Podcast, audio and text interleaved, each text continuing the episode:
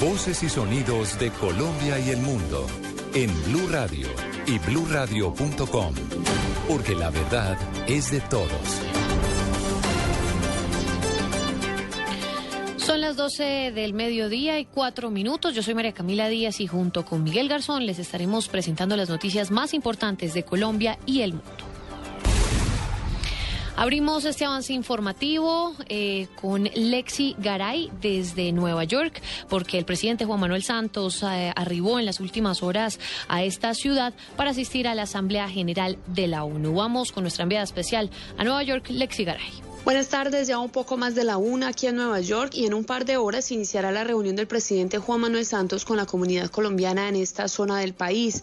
Simón Gaviria, Omar Yepes, Alfonso Prada y Aurelio Iragorri Ormaza, líderes de los partidos Liberal Verde y de la U, junto a Jaime Buenahora, congresista representante de los colombianos en el exterior, asistirán a este encuentro de tinte evidentemente político en el que se analizarán las principales líneas de trabajo del santismo de cara a la reelección. Cambio Radical es el único partido de la mesa de Unidad Nacional, que no tendrá representación en la reunión que se desarrollará hasta entradas las horas de la noche en la Guardia Community College en Long Island. Lexi Caray Álvarez, Blue Radio.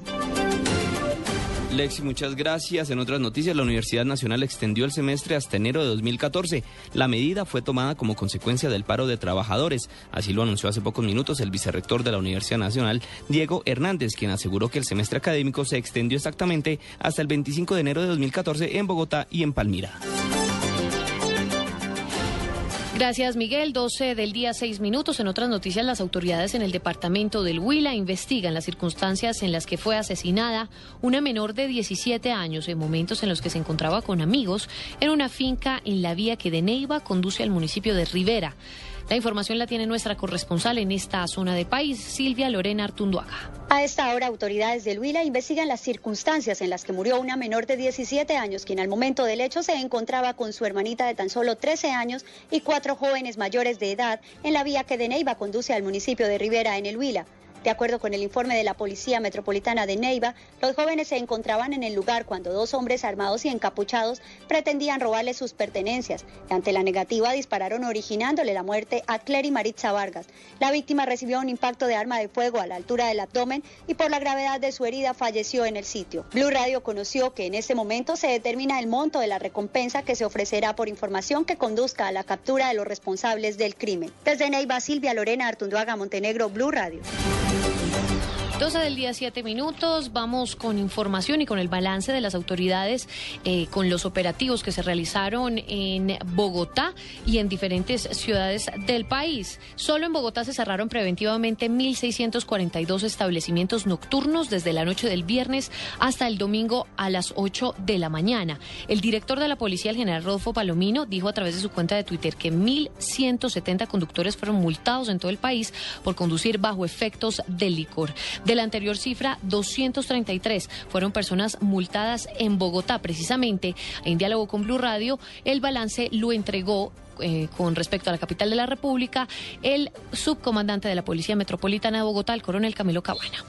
Sí, la Policía Metropolitana de Bogotá diseñó un plan integral de seguridad ciudadana enfocado únicamente para este fin de semana con ocasión de la celebración de, del Día del Amor y la Amistad entre los planes, obviamente, lo que tiene que ver con la seguridad, el comportamiento de los conductores en el manejo de sus vehículos, el registro a personas, registro a vehículos, establecimientos públicos, que estamos reforzando cada día más eh, ese control a, la normatividad que deben tener los establecimientos públicos.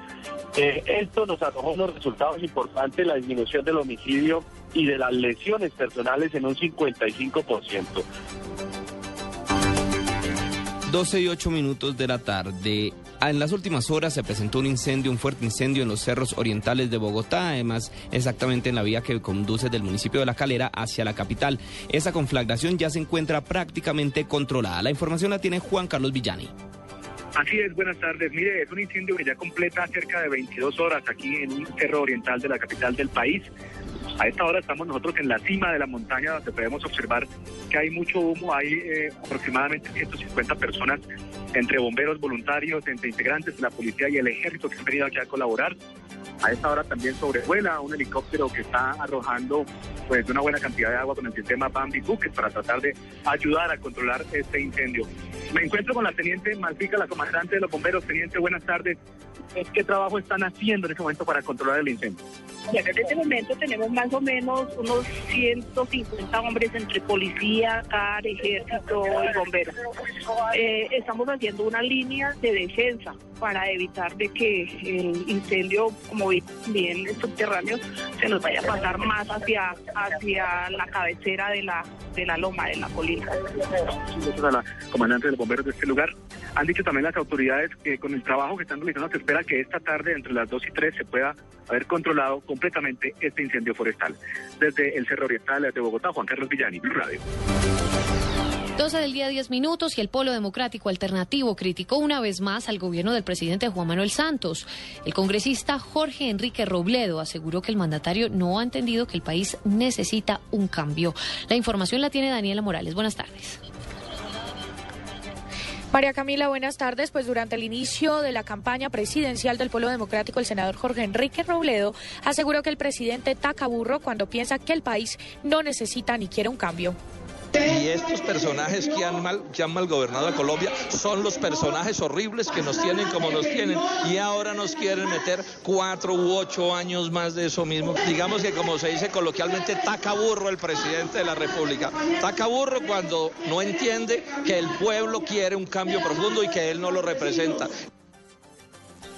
Por su parte, la presidenta del Polo Democrático, Clara López, señaló que el presidente Juan Manuel Santos debe respetar que el polo es opción presidencial y que a las elecciones se debe ir con igualdad de condiciones y garantías. Daniela Morales, Blue Radio. Gracias Daniela. Ahora vamos con información de Cali. A esta hora se realiza una entrega masiva de armas por parte de pandillas de un sector vulnerable del principio de Jumbo, a 15 minutos de la capital del Valle del Cauca. Allí se encuentra nuestro corresponsal en el suroccidente del país, François Martínez.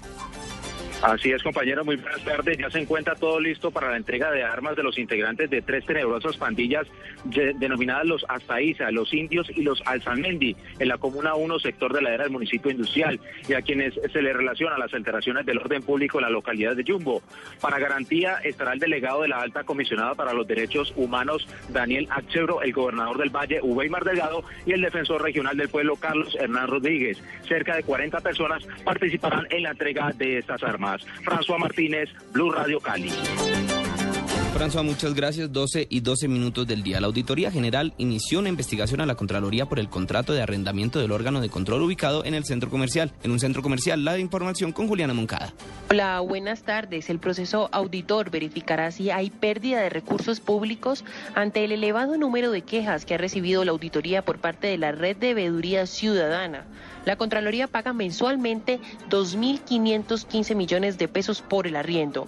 La auditora Alina Marulanda también confirmó que estudia trasladar la sede de la auditoría que funciona en el mismo edificio de la Contraloría. Acá la dificultad que existe es pues que eh, la unión que en el contrato de arrendamiento, eh, a mí me parece que nosotros tenemos que rescatar la imagen de la Auditoría General de la República, mostrar una institución independiente, autónoma, y para ello pues yo creo que es necesario pensar en funcionar en un edificio distinto. La auditora también confirmó que abrió investigaciones a otros contratos de la celebración de los 90 años de la Contraloría. Información de Juliana Moncada para Blue Radio.